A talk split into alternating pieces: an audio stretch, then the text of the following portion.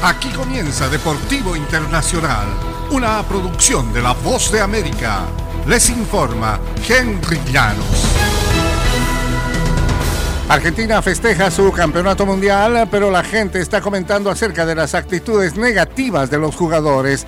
Dentro del combinado argentino, el más insolente ha sido el Dibu, el portero que tuvo una acción antideportiva en la tanda de penales de la final cuando al jugador francés Aurelien Chomeny le tocaba ir al punto de penal para lanzar el suyo. El galo le pidió el balón, el Dibu que poseía el esférico y este lo lanzó lejos de mala manera para que el centrocampista del Madrid tuviera que ir por él y se desconcentrara. El arquero argentino consiguió su propósito. Chomeny falló el penal, también se burló del francés Kingsley Coman tras detener su lanzamiento. Ya en la entrega de galardones, cuando el guardameta de Aston Villa recibió el premio de mejor portero del Mundial, el Dibu se llevó el trofeo a sus partes genitales e hizo un gesto desafiante a la grada rival. El portero de la selección argentina argumentó que realizó ese gesto porque los franceses le estaban abuchando tal y como hicieron durante todo el partido casi todos los asistentes al partido, los cuales apoyaban a Argentina.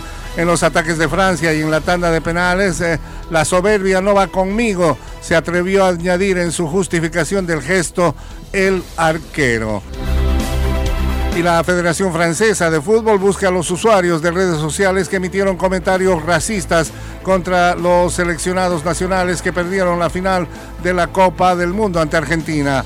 El martes la federación informó que algunos jugadores fueron atacados con algunos eh, inaceptables comentarios racistas y de odio en las redes sociales, por lo que preveía presentar una queja contra los autores de dichas publicaciones.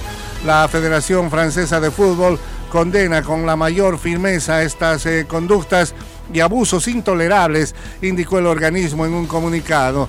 Entre tanto, funcionarios del gobierno francés expresaron su indignación tras los insultos. Eh, Isabel Ram, ministra a cargo de la equidad de género, comentó que entre los jugadores a quienes apuntaron los insultos figuraron Kylian Mbappé y Kingsley Coman. El Bayern de Múnich, club alemán donde milita Coman, condenó también los comentarios racistas contra el extremo, uno de los jugadores que fallaron durante la tanda de penales. La familia del Bayern está contigo, King. El racismo no tiene lugar en el deporte ni en nuestra sociedad, escribió Conjunto Bávaro. Amélie Oudéa Castera, ministra francesa del deporte, expresó en la misma red su apoyo a Coman y a todos los jugadores que fueron víctimas de abusos. Recalcó que este tipo no tiene cabida. Y hasta aquí Deportivo Internacional, una producción de La Voz de América.